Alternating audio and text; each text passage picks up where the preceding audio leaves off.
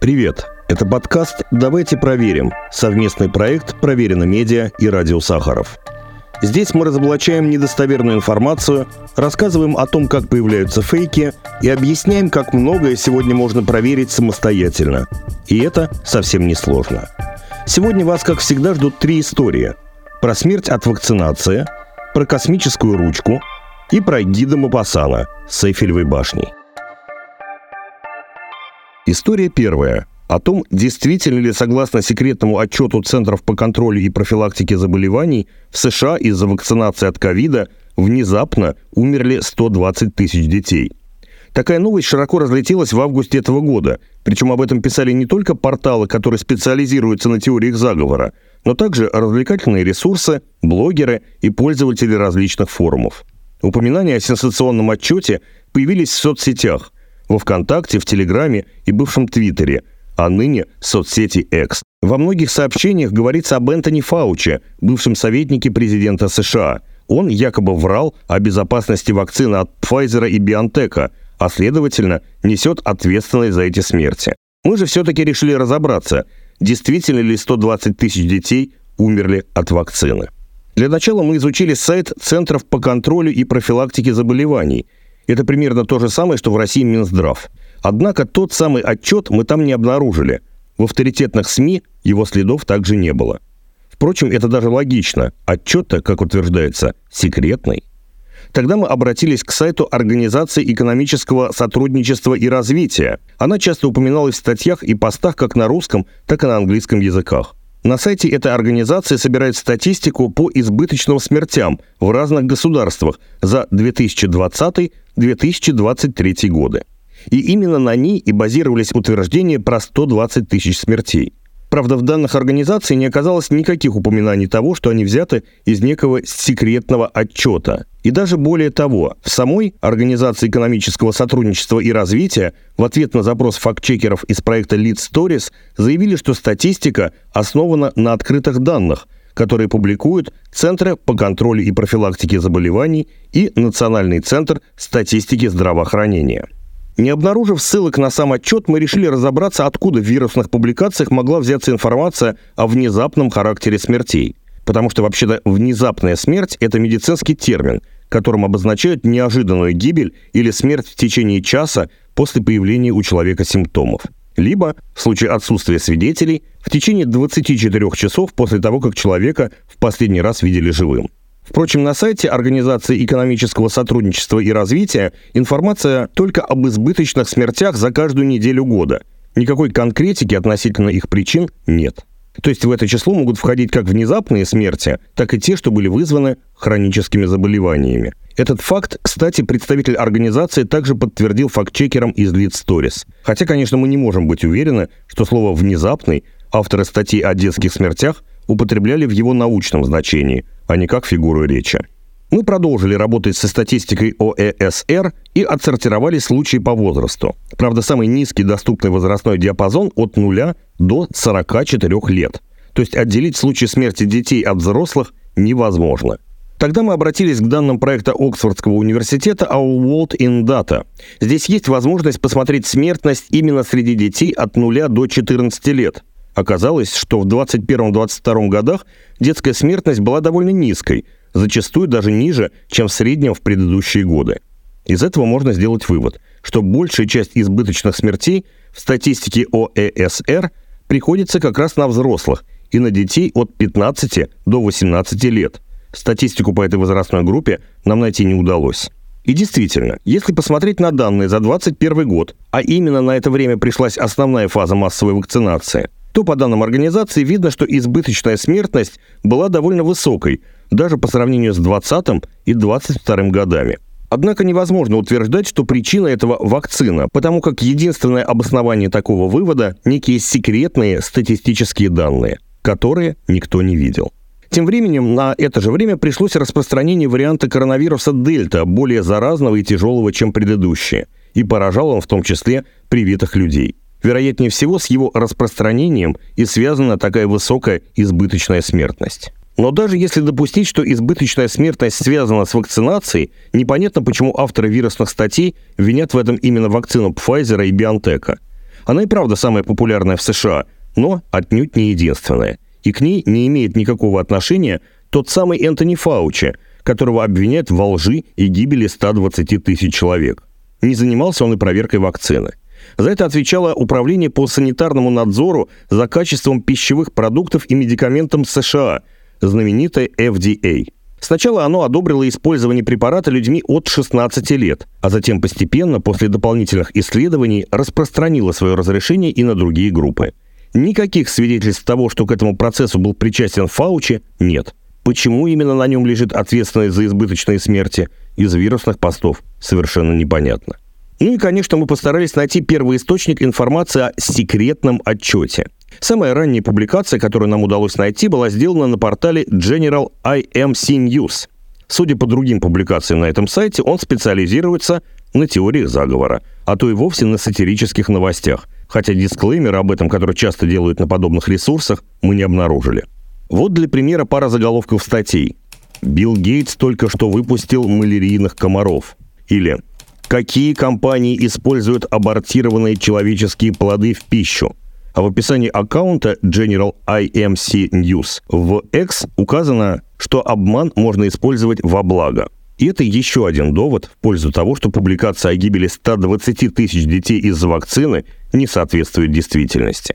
Таким образом, никакого секретного отчета Центров по контролю и профилактике заболеваний не существует, а ссылки, указанные в подобных сообщениях, ведут на данные, взятые из открытых источников. За 120 тысяч случаев внезапных смертей при этом выдают смерти избыточные, действительно зафиксированные в США в 2020-2023 годах и в лучшем случае не полностью состоящие из внезапных в научном смысле слова. Кроме того, речь не только о детях, но обо всех американцах до 44 лет.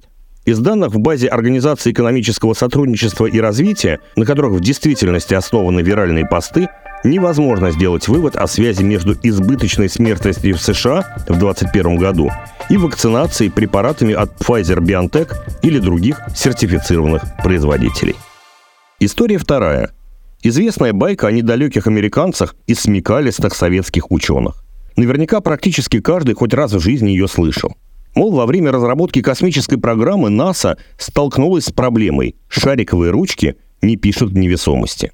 И тогда агентство привлекло лучших ученых, потратило несколько миллионов долларов и разработало в итоге специальную космическую ручку. Это чудо техники могло писать в невесомости и вакууме, на жаре и на морозе, и вообще было лучшей ручкой всех времен и народов. А в СССР, недолго думая, выдали космонавтам дешевые простые карандаши. И так решили проблему, над которой американцы бились несколько лет. Что характерно, история эта популярна не только в России, но и на Западе.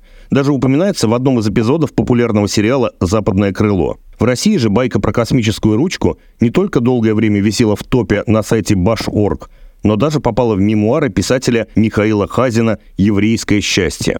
Юморист Михаил Задорнов, который сделал себе карьеру на оскорбительных шутках про американцев, конечно же, тоже не смог обойти ее вниманием. Космонавты мне рассказали наши. Представляете, когда американцы узнали в космосе, что шариковые авторучки в невесомости не пишут, они научно-исследовательский институт создали, разрабатывались ручки, которые пишут в невесомости. Космонавты говорят, а мы, мне говорят, представляете, как писали карандашами, так и пишем. Ну а мы, конечно, решили проверить, соответствует ли действительности история про космическую ручку. Но для начала давайте разберемся, почему в космосе не пишет обычная шариковая.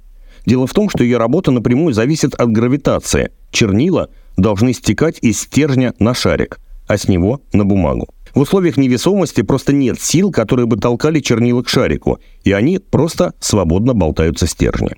По той же причине на Земле обычно не получается писать перевернутой или расположенной горизонтально шариковой ручкой. Поэтому карандаш представляется логичным и самым простым решением. Так почему же американцы до него не додумались? Ну или же все-таки додумались? На самом деле сначала американские космонавты пользовались именно карандашами и только ими. В ходе первой космической программы «Меркьюри» в начале 60-х годов карандаши были восковыми. А вот для второй программы «Джемини» несколькими годами позже НАСА заказала 34 механических карандаша, заплатив за каждый почти по 130 долларов. Когда эти цифры стали достоянием общественности, разразился страшный скандал, и в НАСА решили отказаться от подобных расходов в будущем. Тем более, что карандаши хоть и имели сверхпрочный корпус, но внутри у них был самый обычный механизм с графитом, купленный за пару долларов в местном канцелярском магазине. Масло в огонь подлила информация о том, что вместе с дорогими карандашами астронавты взяли на борт 4 японских, то есть еще вчера вражеских, карандаша общей стоимостью 49 центов. В Советском Союзе карандашами, конечно, тоже пользовались. Например, Алексей Леонов, который в будущем стал настоящим художником, свой первый космический рисунок сделал 18 марта 1965 года во время полета на корабле «Восход-2». Рисовал он карандашами «Тактика», которые специально были приспособлены для использования в космосе. На каждом из них был закреплен шнурок, чтобы их можно было привязывать к столику, и они никуда не улетали в невесомости. Шнурки шнурками, но у Советского Союза и у США были весомые причины отказаться от карандашей в космосе. Графитовые позволяли писать тонкими линиями, но если ломались, представляли опасность. Плавая по кабине космического корабля, кусок графита мог попасть человеку в глаз, в дыхательные пути или даже в механизм или электронику, вызвав замыкание или другие проблемы. Восковые же карандаши писали неточно и расплывчато, подобно мелкам. Кроме того, при их использовании бумага отслаивалась и потенциально порождала такие же проблемы, как обломок стержня графитового карандаша. В довершение ко всему и графит, и бумага прекрасно воспламеняются в насыщенной кислородом среде. А что такое пожар на борту, в НАСА узнали не понаслышке после трагедии с Аполлоном-1. И вот здесь, на авансцену, вышел неудачливый кандидат в президенты, но, как оказалось, успешный изобретатель Пол Фишер. В 1965 году он запатентовал космическую ручку, которая могла писать в жару и в холод, шариком вверх и вниз, и даже под водой. Ее работа не зависела от силы тяжести. Вместо этого картридж находился под давлением азота, который и подталкивал чернила к шарику, сделанному из карбида вольфрама. Чернила тоже были необычными стиксотропные, то есть очень вязкой в состоянии покоя, консистенцией, которая защищала их от испарения. Они начинали вести себя как жидкость только когда шарик вращался, а в остальное время оставались неподвижными.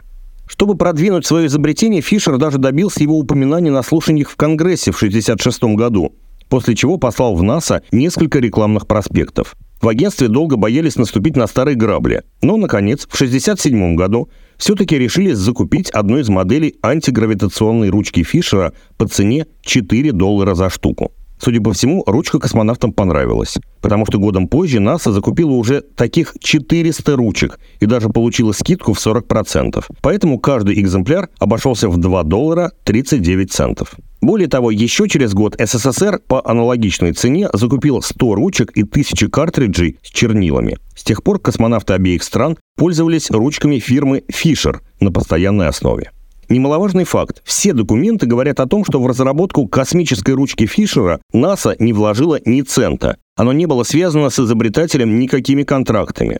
По неподтвержденным данным, Фишер сам на начальном этапе вложил в свою разработку чуть ли не миллион долларов.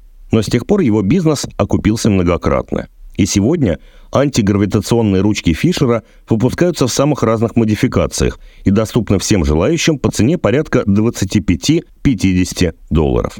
Таким образом, все ключевые факты известной истории оказались ложными. На самом деле, обе страны долгое время снабжали своих космонавтов обычными карандашами. Космическая ручка обошлась НАСА всего в 2 доллара 39 центов за экземпляр, а Советский Союз в итоге тоже стал пользоваться изобретением американцев. Последний факт может звучать досаднее, если узнать, что в 60-е годы советский инженер Михаил Клевцов – разработал аналогичную ручку с густыми чернилами, которая бы работала от давления азота. Но чиновники проигнорировали эту инновацию. А байку, судя по доступным данным, придумали сами американцы, причем еще в 60-е годы. История третья. Ги де Мопассан – один из классиков французской литературы.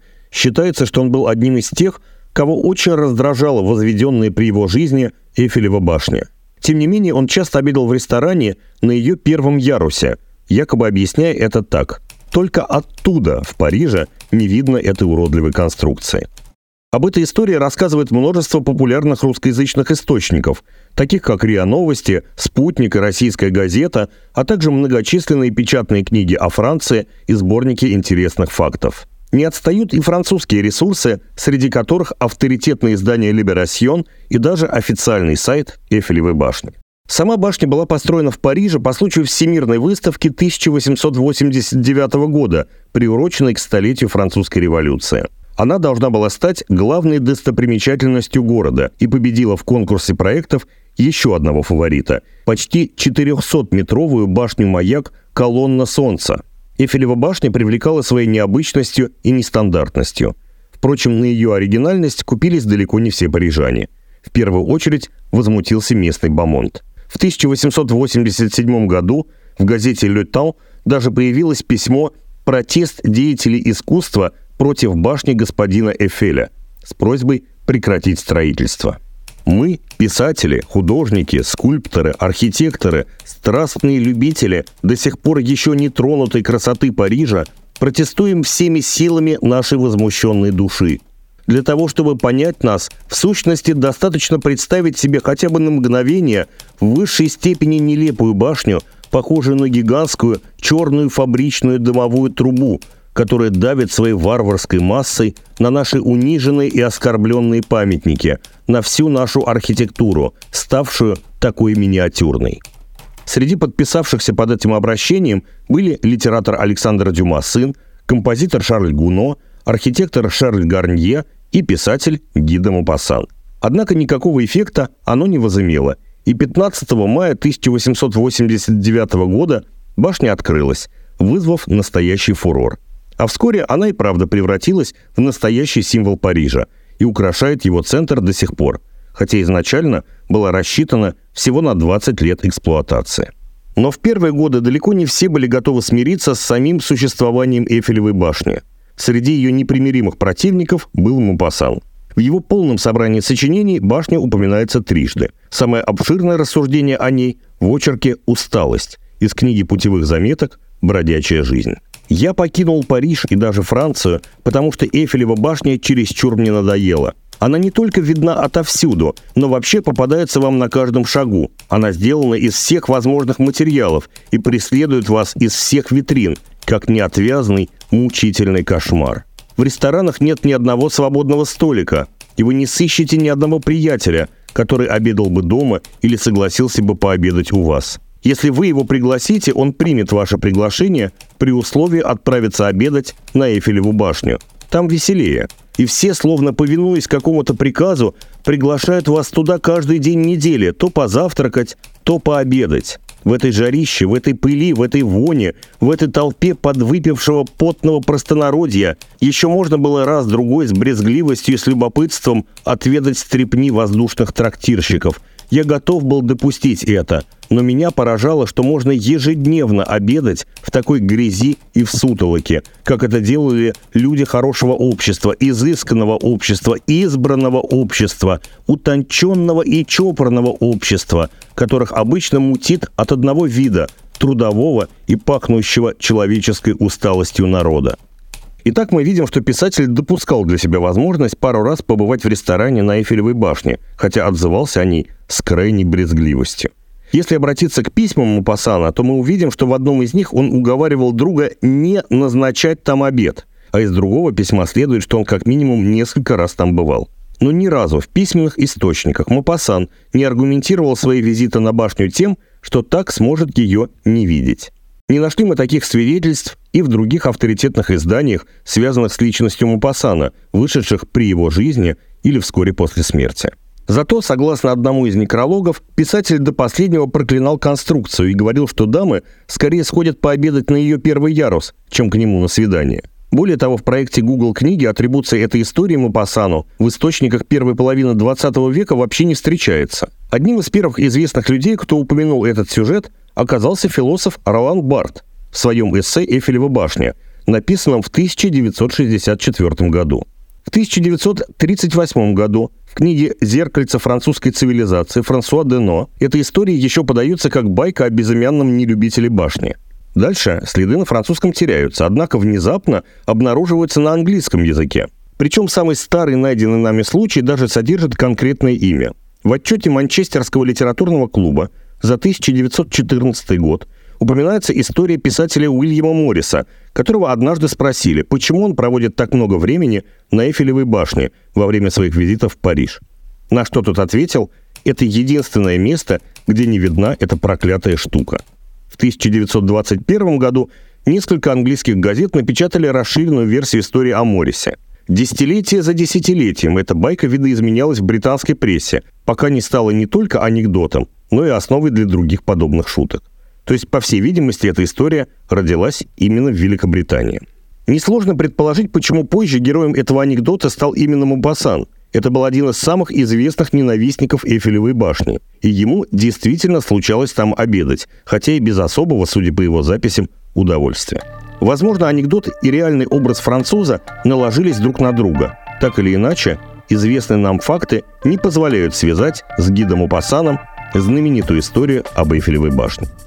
Это был подкаст «Давайте проверим» совместный проект «Проверено медиа» и «Радио Сахаров». Пока.